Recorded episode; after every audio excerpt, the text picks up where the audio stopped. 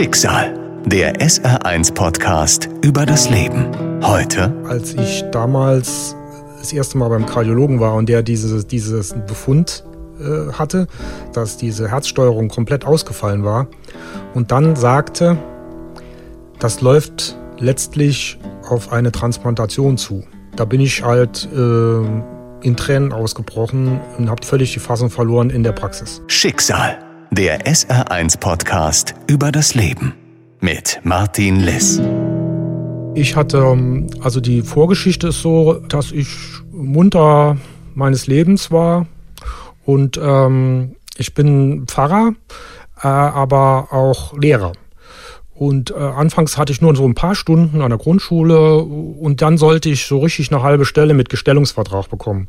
Und dazu musste ich nochmal eine amtsärztliche Untersuchung machen, was eigentlich Quatsch ist, weil ich bin ja schon kirchlich verbeamtet und äh, aber formal, wie unser Deutschland halt funktioniert, musste das sein.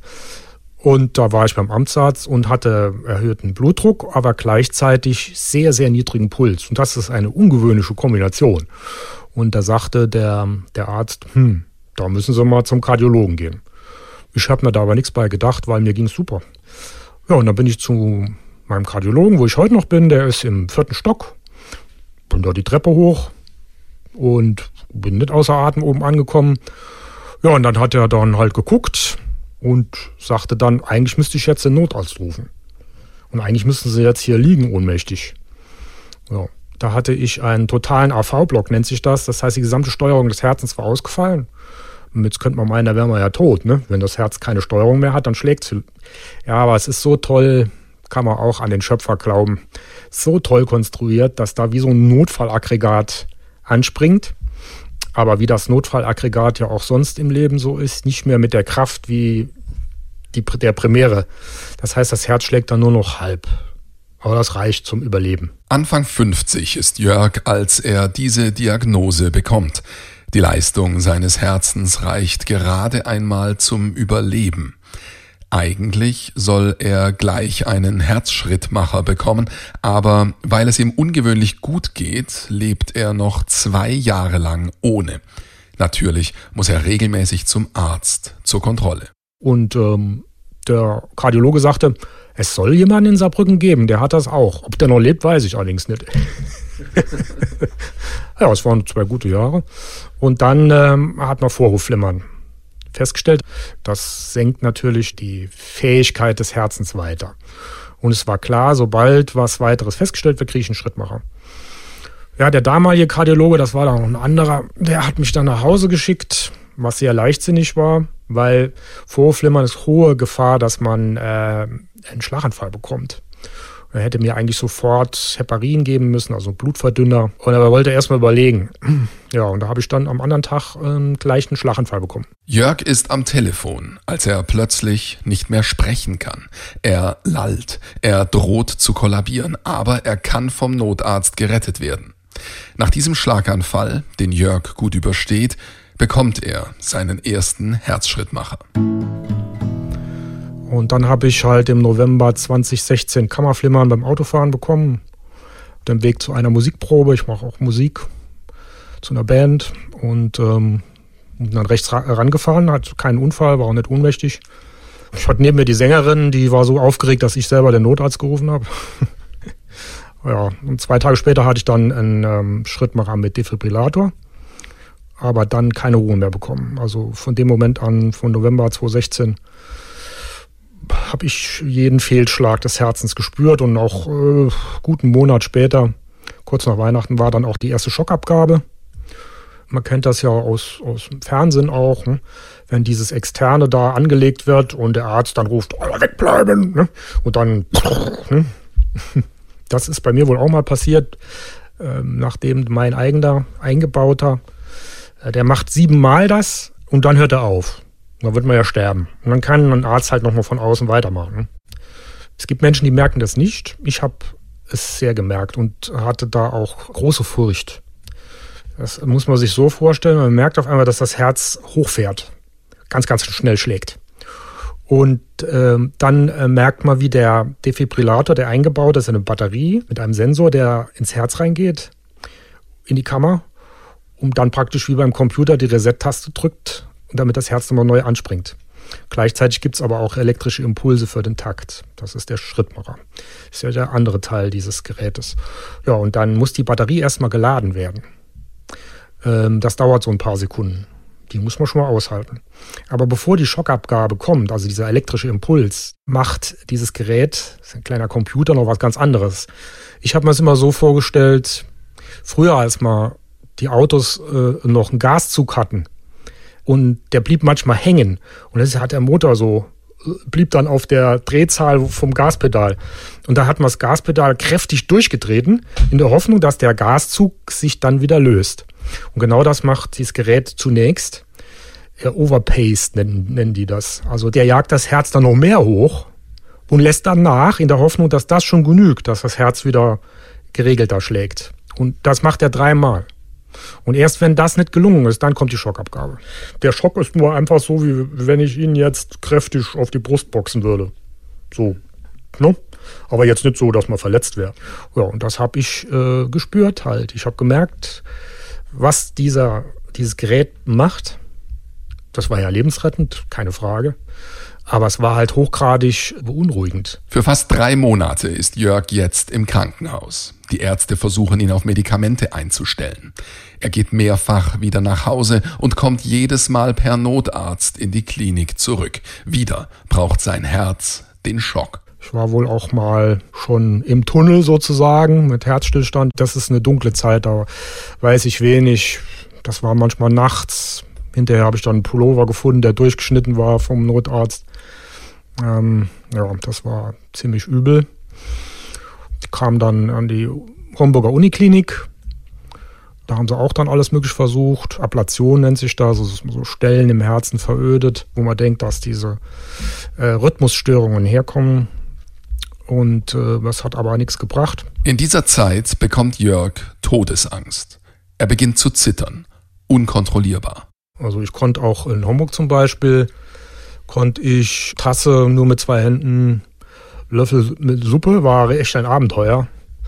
Ich habe mich dann, weil ich das so Panik dann, und das ist auch schlecht, wenn man Panik bekommt, weil das natürlich auch nochmal das verstärkt, habe ich, wie gesagt, immer da eine Spritze liegen gehabt und die Ärzte hatten die Erlaubnis und die Bitte, mich sofort wegzubeamen.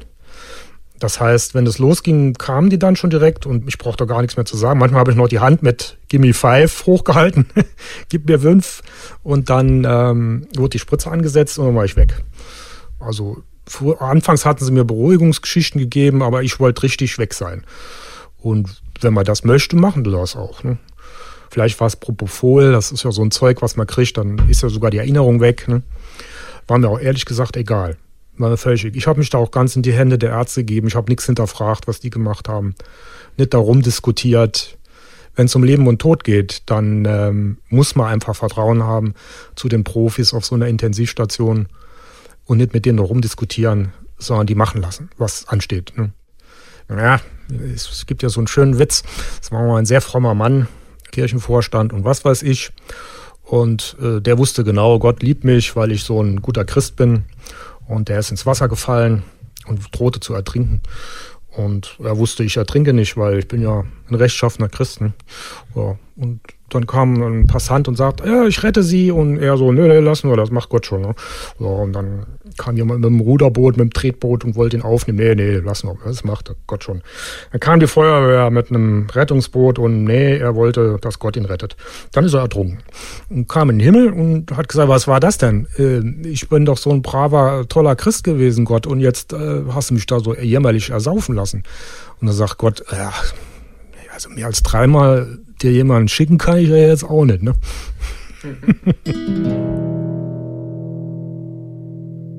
Jörg wird verlegt, zuerst auf die Homburger Uniklinik und schließlich, als man ihm auch dort nicht helfen kann, in die Uniklinik nach Heidelberg. Ein Arzt sagte dann irgendwann, Herr Metzinger, jetzt treten wir ein in die experimentelle Phase. ja, dann bekam ich ein Medikament, was in Deutschland eigentlich gar nicht zugelassen ist und so. Hat alles nichts gebracht. Ne? Ja, und dann haben sie mich äh, in die Reha geschickt. ich hatte so eine ruhige Phase, vielleicht haben sie gemeint. Ne? Und das war am Bodensee. in so einer teuren Privatklinik. Ich dachte, ich müsste mir das jetzt gönnen nach diesem Mist. Das war dann ein halbes Jahr später, nach diesem ersten Vorfall. Ja, war auch sehr schön dort, äh, bis ich nach drei, vier Tagen wieder Kammerflimmern bekommen habe und Defibrillator, Schockabgabe. Ja. Der vorläufige Endpunkt. Nichts hilft. Jörgs Herz versagt wieder und wieder. Nach vielen erfolglosen Therapien und einer abgebrochenen Reha ist er im Hubschrauber auf dem Weg nach Heidelberg. In diesem Moment ahnt er Gott sei Dank nicht, dass er über ein Jahr lang auf der Intensivstation der Uniklinik verbringen wird. Und dann, von dem Moment an war ich dann fest auf der Intensivstation über 400 Tage und ähm, dauerte einen Monat, bis ich gelistet war, nennt sich das. Also auf dieser Liste derer, die auf ein Herz warten. High Urgent war ich dann, also hochdringlich.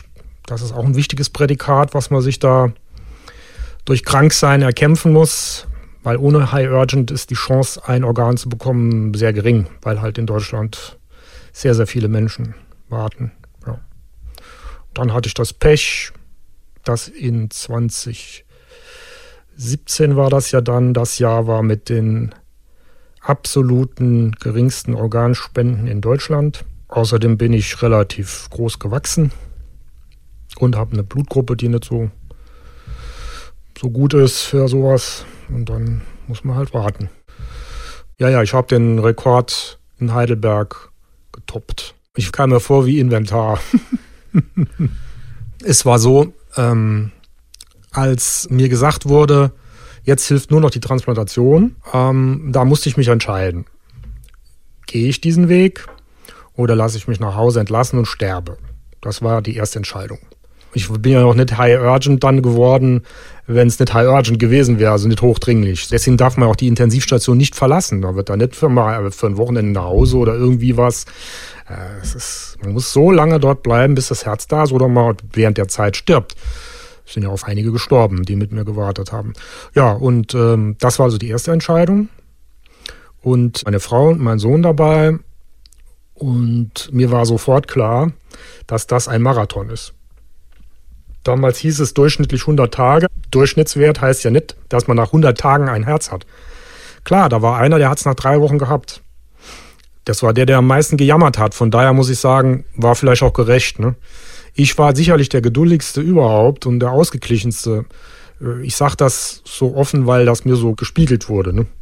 Von daher war das schon okay. Also der alte Spruch, Gott tut einem nicht mehr auf die Schultern legen, wie man tragen kann, kann ich eigentlich bestätigen. Aber mir war klar, äh, ich muss da eine Strategie haben, wie beim Marathonlauf auch. Und beim Marathonlauf gewinnt man nicht auf den ersten 100 Metern, sondern auf den letzten. Das heißt, mein Hauptaugenmerk war, äh, fit zu bleiben, möglichst in diesem Wahnsinn einer Intensivstation und jede Unterstützung mir geben zu lassen und keinen falschen Stolz aufzubauen und wenn es sein muss, auch darum zu bitten, um das durchzustehen. Ich versuche das, aber nicht nur mit dem Ziel, dass ich am Ende wieder so wie jetzt relativ normal leben kann, sondern auch die Zeit, diese Wartezeit bis zum Herz als Geschenk zu nehmen und nicht als Prüfung, sondern als Leben zu nehmen, als Möglichkeit zu leben, nicht als, das muss ich jetzt nur über mich ergehen lassen, sondern abzuschecken, was da dran lebenswert sein kann in einer Intensivstation. Was sind da für Menschen um einen rum? Was sind da für Mitpatienten? Was kann ich da tun auch? Ne? Das war eine bewusste Entscheidung und dann habe ich daraufhin viele Dinge dann angepackt in dieser langen Zeit. In Intensivstationen denkt man immer, das wären Menschen, die sediert da liegen. Und ähm, das gibt's auch. Aber ich war auf einer kardiologischen Intensivstation in Heidelberg an der Uniklinik, die hat halt zwei Flure wie so ein L. Der eine Flur, das ist das, was man im Fernsehen gern so sieht. Und der zweite Flur, das ist die sogenannte Wachstation. Die ist auch intensivmedizinisch, aber die Menschen sind mehr oder weniger wach. Und ein Teil dieser Wachstation, drei Zimmer genau, sechs Betten für Leute, die auf eine Transplantation warten. Die unterscheiden sich aber vom Rest dieser Wachstation nicht. Die sind gleich ausgestattet, die Zimmer sind gleich groß. Also da ist nichts Lebenswertes zunächst in den Zimmern. Da wird auch gewechselt. Das heißt, je nachdem, wie viele Patienten da rein müssen, habe ich neben mir mal einen älteren Herrn gehabt, der einen Schrittmacher bekommen hat oder eine Herzklappe ausgewechselt bekommen hat. Ähm, sie haben natürlich versucht, dass man Transplantierte zusammenlegt, damit die auch praktisch zusammen äh, sich aufeinander einspielen können, zusammenleben können. Ne? Man ist da wie so eine große Familie. Ich hatte das große Glück, dass ich relativ fit war. Ich habe keine andere Erkrankung gehabt. Ähm, ich konnte mich bewegen. Die Perfusoren konnte man äh, auf einen Rollator draufpacken. Ähm, in Heidelberg gibt es Monitore, die sind funkverbunden. Ich war immer an einem Monitor, immer überwacht. Aber man konnte den Monitor aus der Halterung nehmen, auf den Rollator machen und dann konnte ich mit dem im Gang der Intensivstation und vor der Intensivstation ist noch so ein Gang, da durfte ich auch gehen. Und wenn da was passiert ist, äh, ist die äh, Zentrale davon ist sofort alarmiert worden. Einmal war das, ich war am weitesten Punkt, den ich gehen durfte. Und genau da merke ich auf einmal, wie das Herz. Und ich stütze mich so auf den Rollator und denke, oh wei. Drehe mich um und da schaue ich schon die strahlenden Gesichter von dem wachhabenden Arzt und zweier Pfleger. Haben wir ein Problem? und dann haben sie mich wieder in die Obhut genommen. Jörg fühlt sich gut aufgehoben. Er versucht das Beste daraus zu machen. Er klagt nicht, er will einfach überleben. Aber über ein Jahr auf der Intensivstation, das ist auch für ihn irgendwann einfach lang. Ja, und das Leben auf einer Intensivstation ist ähm, sehr laut. Das ist das Hauptproblem. Also dieses Gepiepe, Tür auf und zu. Also die Schwestern, die Pflegekräfte weniger. Aber die, die Ärzte, die werden ja da auch so durchgeschleust äh, durch die verschiedenen Abteilungen und merken nicht immer, dass sie auf einer Station sind. Das heißt, da wird schon mal das Licht einfach angemacht mitten in der Nacht und so. Und auch das Essen im Krankenhaus wird irgendwann zur Herausforderung und zum Gesundheitsrisiko. Jörg magert ab. Bei Untergewicht aber kann die Transplantation nicht durchgeführt werden. Weil das Krankenhausessen, muss man sich vorstellen, es kommt immer wieder. Äh, das ist konzipiert auf maximal vier Wochen. Und dann kommt wieder dasselbe. Und ich habe sehr lange durchgehalten. Andere, die haben viel eher angefangen, man kann sich in den Intensivstationen von außen Essen bestellen. Habe ich dann auch angefangen, haben wir uns zusammen bestellt, Sachen, alles aus Heidelberg, Umgebung. Dann äh, ähm, Feinkost aus dem Internet. Da haben wir zusammen Riesenpakete, haben die Schwestern uns dann reingeschleppt der Saarland Express hat mich auch mit Essen versorgt. Ich habe gesagt, bringt mir keine Schokolade, bringt mir keine Bücher. Ich konnte nicht viel lesen, so am Stück. Hatte ich irgendwie keinen Nerv für. Ich brauche Essen. Und habe ich Bestellungen aufgegeben. Ne? Nun haben die mir Essen gebracht. Ich hatte es meinen Saarland Express genannt. Also ich hätte nie gedacht, dass so viele Menschen so an mir dranbleiben. Also auf allen Wegen. Also ich habe Buch geführt, wer mich wann besucht und musste wirklich Termine vergeben und so. Auf so einer Station darf immer jemand kommen, wenn es medizinisch jetzt äh, anders als auf einer anderen Intensivstation. Also gibt es kein Zeitfenster so. Man kann nicht mit vormittags kommen, habe ich aber nicht zugelassen, weil das blöd ist, wenn der Visite ist und so. Aber da gibt es auch keine Stunde, wo die Leute rausgeschmissen werden. Ein anderer, der aufs Herz gewartet hat, eine Frau, die, die, die blieb die halbe Nacht mal. Ne? Das ist überhaupt kein Thema dort, weil die genau wissen, was es heißt, so lange dort drauf zu warten, in so einer Situation, sterbe ich jetzt oder kommt das Herz, kommt das Herz, überlebe ich das, was dann mit mir passiert, wie geht es mir hinterher. Ne? Ja. Und die Hilfe sah dann so aus, dass mich unwahrscheinlich viele Leute besucht haben. Ich habe sofort gesagt, erstens macht es öffentlich, keine Geheimnisse, alles wird erzählt, anders als, als vorher. Jetzt brauche ich Zuwendung. Je mehr, desto besser. Und erzählt es allen, die es hören wollen und sagt, dass ich gern Kontakt habe. Also Telefon, Facebook, äh, SMS, alles Mögliche. WhatsApp und Besuche.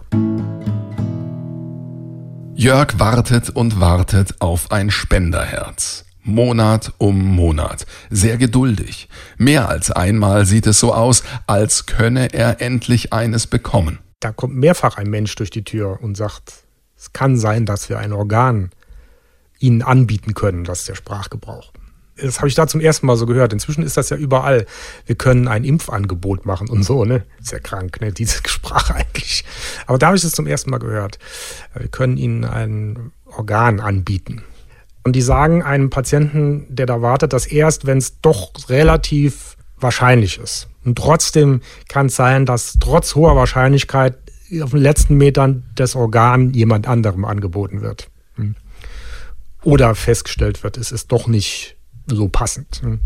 Beim ersten Mal, da hieß es, ja, da kommt eins. Hm. So. Da fing es schon an, mein Zeug zu packen. Man zieht ja dann aus und komplett um in die Chirurgie.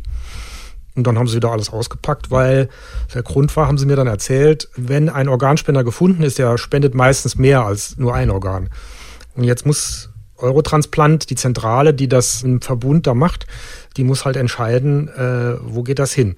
Und äh, es kann zum Beispiel sinnvoll sein, alles in eine Richtung zu transportieren. Wenn da, ich sag mal jetzt, in Bremen und Umgebung jemand eine Leber braucht und eine Niere und ein Herz. Und dann geht man lieber dorthin. Ne? Und da war jemand, der war vor mir auf der Liste für ein Herz, aber die haben in der Umgebung den Rest nicht so richtig unterbringen können. Und da hieß es, okay, dann nehmen wir den zweiten. Und das war ich. Und dann kam aber der Anruf, wir haben es doch hinbekommen. Und dann hat der, der, der vor mir auf der Liste war, es zuerst bekommen. Und dann habe ich gesagt, das ist ja eigentlich gerecht. Weil er muss ja einen Grund haben, warum er vor mir auf der Liste ist. Das ist ja ein Punktesystem, ein anonymisiertes. Da gibt es keine Möglichkeit mehr, äh, irgendwie jemanden zu bevorzugen. Und ähm, dann, dann ist es okay. Ne? Und beim zweiten Mal, das war kurz vor dem heißen Sommer, das war ja dieser heißeste Sommer und ich dachte, oh, hoffentlich kommt das Herz jetzt, weil wenn ich dann operiert bin und liegt da in dieser 30 Grad Hitze, die Krankenhäuser sind ja leider nicht klimatisiert, äh, je, je. Und da hieß es, sieht gut aus. Und da habe ich gedacht, jetzt drehst du noch eine Runde mit deinem Dings. Ne? Ja, und als ich zurückkam, da hieß es dann, passt nicht. Chirurgen haben es abgelehnt. Zum Schluss habe ich gesagt, das war natürlich frech zu dem Professor, habe ich gesagt, nachdem der reinkam und immer sagte, also sie liegen ja immer noch da. Äh, kriegen wir, können wir für, jetzt für den Metzinger nicht mal langsam, das, das gibt's doch nicht. Ne? So. Und habe ich gesagt, jetzt nicht die Kriterien runterfahren. Ich kann hier noch warten. Ne? Und einmal habe ich, war, war wirklich frech, habe ich gesagt, wenn es sein muss, warte ich noch mal so lang. Aber das war meine tiefste Überzeugung. Ich, es gibt ja so den biblischen Spruch, der Herr hat's gegeben, der Herr hat's genommen, gelobt sei der Herr. Also ich habe für mich gesagt, so wie ich das Leben dort angenommen habe, und gesagt habe, es könnten meine letzten Monate sein. Und die tue ich nicht vergeuden mit Hadern an einem Zustand auf einer Intensivstation, sondern jetzt gib dir Mühe und guck, dass du dort Lebensqualität findest auf der Intensivstation. Weil es könnten deine letzten Monate sein. Und das wäre doch eigentlich schade, die so hadernd zu verbringen. Und außerdem ist das alles Kraftvergeudung. Man wird doch hart und egoistisch auch. Und ich habe auch, wenn ich Leute neben mir hatte, immer überlegt, ist der jetzt für eine Nacht da oder für zwei Tage oder bin ich jetzt ein Stundenhotel? Lohnt es sich mit dem überhaupt ein Gespräch anzufangen? War ich oft sehr einsilbig, weil ich festgestellt habe, das ist, dann ist er wieder weg und dann das kostet sich nur Kraft, die Krankengeschichte auch noch die anzuhören. Als ich mit Leuten zusammen war, die auch auf ein Herz gewartet haben, da war das ganz anders. Es war eine andere Basis, es waren richtige Teams. Ne? War richtig gut. Dann kam dann mal, also jetzt sieht's wirklich richtig gut aus. Man muss dazu sagen, alle, mit denen ich zusammen war, waren schon transplantiert. Ich habe auf meiner Zimmertür einen Buchdeckel gehabt von Cooper, der letzte Mohikaner. genau, ich war der letzte Mohikaner. Und ähm, dann kam das dann und die ganze Station hat darauf gefiebert. Ne? Die hatten Urlaub zwei, dreimal ja in der Zeit. Ah, wenn ich aus dem Urlaub zurückkomme, Herr Metzinger, dann haben, dann sind Sie in der Reha.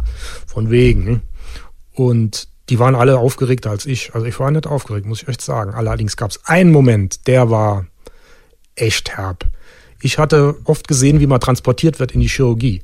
Man wird da, wie wenn man da 100 Kilometer transportiert wird, festgeschnallt. Und, und da habe ich mit dem klinikinternen Transportdienst gesprochen mal. Da habe ich gesagt, muss man denn da? Ich bin nur eigentlich fit, wenn es soweit ist. Wenn Sie das wollen, zum Krankenwagen können Sie auch zu Fuß gehen. Ja äh, ihre Dinger holen wir da drauf und dann gehen sie zu Fuß. Und ich gesagt, ich gehe hier, wenn ich es kann, gehe ich hier aufrecht raus. Ja, und dann war es soweit und ich gehe jetzt hier so, ich gehe raus, ist okay. Und dann standen all, die ganze Schicht, die standen alle in den Türen, ne? Da kriege ich jetzt noch Gänsehaut. Ne? Das war so, das war der Zieleinlauf, ne? Und da dachte ich, Oleg, ob du das jetzt packst, ne? Aber jetzt weniger körperlich, sondern eher emotional. Ne? Ja, das dauert ja auch sehr lange noch, kann immer noch abgeblasen werden. Ähm, das geht nicht so schnell. Ähm, das Herz ist dann auch immer noch nicht da. Das wird ja richtig überall noch abgescheckt und so. Und dann wird man langsam vorbereitet. Und jeder Schritt, den sie mit einem machen, der Chirurgie, da weiß man, ha. Und irgendwann kommt der Moment, wo man dann die Beruhigungstablette bekommt. Und da habe ich keine Erinnerung mehr. Dann wird man irgendwann sediert und dann war es das. Ne? Diesmal passt alles. Der richtige Moment, das richtige Herz. Nach 400 Tagen Warten auf der Intensivstation bekommt Jörg endlich ein neues Herz. Doch die OP verläuft nicht ganz glatt. Ja, und dann habe ich mal eine Krise gehabt. Ne? Also ich hatte keine Krise vorher, aber jeder von uns hatte irgendeine Krise. Einer hatte nach der Transplantation noch ein Norovirus bekommen oder so. Und ich war aus mir unerfindlichen Gründen, obwohl ich der, sicherlich fast der fitteste von allen war. Es gab Leute, die haben nach der Transplantation einen Tag später da gesessen und haben Bier getrunken. Und ich habe da gelegen und habe noch nicht mal einen Arm heben können. Das war unfassbar. Ne? Ich war unfassbar schwach obwohl meine OP unterdurchschnittlich gedauert hat. Acht Wochen war ich so schwach wie noch nie in meinem Leben. Die Ärzte haben gesagt, warten Sie mal, Herr Metzinger, auf einmal geht's los. Und ich dachte nur, pff, du Schwitzer, das kann ja nicht sein. Ich könnte die ganze Zeit nur pennen. Ich habe keinen Geschmack, ich kann nicht essen. Und dann haben sie noch einen Kunstfehler gemacht, mir so hier so eine Pneumothorax verpasst. Und da musste ich so eine Bühler-Drainage bekommen. Da macht man so ein heftiges Loch da in die Seite, damit die Luft zwischen dem Lungen und dem, und dem Rippendings da irgendwie rausgezogen wird. Das war so ein schnöseliger Arzt, der das angerichtet hat. Da war was los. Den haben sie gesenkelt. Das, das der genau bei mir, ne? So, das Maskottchen der Station. Das hat mich dann nochmal zurückgeworfen. Ne? Ich habe mal zu meiner Frau äh, gesagt, ich habe das oft auch gesehen neben mir, da kommen die Frauen, die kommen jeden Tag man weiß nicht mehr, über was man reden soll, ne? Und die sitzen neben ihren Männern da und die hadern mit dem Schicksal und sind noch batzig und so. Und ich habe zu meiner Frau gesagt, äh, du musst auch mal Urlaub von mir machen. Ne? Sie kam zweimal die Woche, aber das war ihre Entscheidung. Meistens, ne? also mittwochs und sonntags. Und da habe ich dann gesagt, du musst jetzt jeden Tag kommen. Sonst überlebe ich das hier nicht. Ne? Dann ist sie jeden Tag von Saarbrücken nach Heidelberg gefahren. Sie hat sich kein Zimmer genommen, weil sie durfte nur eine halbe Stunde zu mir oder so. Und dann bin ich auch eingeschlafen wieder, weil ich so, so fertig war. Ja, und dann kam es genau so, wie die gesagt haben. Einmal ging es los. Und dann wie die Inzidenzzahlen, exponentiell. Ersten Tag aufgestanden, paar Minuten gesessen, wieder hin. Nächsten Tag doppelt so lang. Zwei Tage später aufgestanden, nochmal hingelegt. Dann drei Schritte gegangen, dann sechs Schritte gegangen, dann zwölf Schritte, dann im Zimmer hin und her, dann auf den Flur. Das war nur was. Erstmal auf dem Flur. Ne? Applaus brandete durch, die, durch den Flur. Man kommt wieder auf die alte Station dann, ne? muss man dazu sagen. Also nach der Chirurgie, da muss man gucken, dass man schnell wegkommt, weil Chirurgie ist gefährlich. Ne? Viele Metzger, zwar sehr gute, aber jo, waren wir nicht so betreut. Soll man ja auch nur kurz sein. Ne? Ja, und da kam ich wieder zurück auf die Station in mein altes Bett und da haben sie Welcome Back an, an die äh, Fenster gehangen und äh, unfassbar. Ja, und dann konnte ich das erste Mal gehen, Stück im Flur und wieder zurück. Nächsten Tag ganzen Flur und wieder zurück. Nächsten Tag oh, hat sich das immer weiter gesteigert. Also ich bin noch in Heidelberg zum ersten Mal wieder Treppen gestiegen nach der Zeit und da bin, musste ich auch, äh, musste ich auch äh, heulen. Auf einmal wurde mir klar, hey, du bist jetzt zum ersten Mal seit äh, zwei Jahren bist du jetzt eine Treppe hochgegangen. Ne? Und die Physiotherapeutin, die hat das verstanden und hat gesagt, ist alles okay. Das kann ich mir vorstellen, dass das ein besonderer Moment ist. Ne? Es gibt Fortschritte und Rückschläge. Einige Zeit nach der Transplantation versagen Jörgs Nieren. Er muss zur Dialyse. Doch inzwischen, drei Jahre nach der Transplantation, geht es ihm wieder gut. Seine Nieren arbeiten fast wieder normal und er ist wieder leistungsfähig, dank dem Spenderherzen eines jungen Mannes. Den Satz, dass ich lebe, weil jemand tot ist, den finde ich in beide Richtungen als eine Zumutung. Weil niemand ist für mich gestorben. Außer unser Herr und Heiland. Aber der junge Mann ist nicht für mich gestorben. Der ist gestorben und hat diese unfassbar großzügige Entscheidung getroffen, dass aus dem Tod neues Leben kommt, indem er die Organe spendet. Aber der Mann ist nicht für mich gestorben. Ne? Äh, das wird manchmal auch dann so gesagt. Wie kommst du damit klar, dass jemand, jemand sterben musste, damit du, du ein Herz bekommst? Und da denke ich mir, was soll das? Ne? Also ich habe kein schlechtes Gewissen, dieses Herz genommen zu haben. Oder be bekommen zu haben. Ich habe es ja gar nicht genommen, bekommen zu haben. Ne? Kein schlechtes Gewissen. Ne? Also wenn ich eins gelernt habe, dann war das, dass es jeder seinen Weg geht und jeder auch seinen Weg findet. Durch so eine Zeit in den Tod oder auch da ins neue Leben hinterher. Rezepte gibt es keine, sondern äh, ja, das, das ist mal das Allerwichtigste, dass man eigentlich keinen Ratschlag geben kann. Also ich fühle mich gar nicht verändert, sondern ähm, das ist irgendwie ein Teil von meinem Leben, von meiner Entwicklung. Aber äh, ich habe äh, Rückmeldungen bekommen aus zwei Bereichen. Das eine war aus meiner Gemeinde, dass mein Handeln, Agieren im Gottesdienst, mein Predigen, meistens redet man hier über Predigt beim Pfarrer, aber Predigt ist nur so klein. Viel wichtiger ist ja das Ganze, wenn man da eine Stunde versucht, naja, sich da anzuschließen an die andere Dimension, nennen wir es mal so. Und ähm, dass das sich äh, verändert hat, ich hatte mich ja nicht geoutet als Pfarrer. Das steht zwar in den Akten, aber die liest ja nicht jeder. Und irgendwann haben die Schwestern es natürlich rausbekommen. Ne? Und eine Schwester hat mir mal gesagt, dass die ungewöhnliche Haltung, mit der ich da äh, und auch, auch äh, Ausgeglichenheit, ähm, dass das mit meinem Glauben zu tun hätte. Und äh, das mag sein, ja. Ähm, das habe ich auch vorher nicht gewusst. Das war für mich auch durchaus spannend. Was wird denn jetzt sein, ne? Mit dieser existenziellen Erfahrung und so Todeserfahrung ja auch. Wie wird es ja damit gehen? Und ich muss sagen, ich bin da gefestigt rausgegangen, auch im Glauben, aber das hat auch einen Grund, weil ich habe da auch was erlebt in der Zeit. Ich bin eigentlich ein aufgeklärter Christ, wie man so sagt. Ich habe gern studiert und der Verstand gehört zur Theologie dazu. Das ist eine Wissenschaft, so habe ich studiert und ähm, die vielen religiösen Phänomene, die die Religionen ausmachen, die habe ich oft auch rationalisiert, also mit dem Verstand mir erklärt. Ähm, aber dass ich mal selber ähm, religiöse Erfahrungen und zwar sowas wie Visionen hätte, hätte ich nie gedacht. Aber ich hatte ähm, ungefähr in drei Viertel der Zeit äh, nachts um drei Uhr eine, eine unfassbare ähm, Erfahrung. Es ist die Jungfrau Maria vor mir hergeschwebt oder irgend sowas. Oder eine Stimme kam vom Himmel.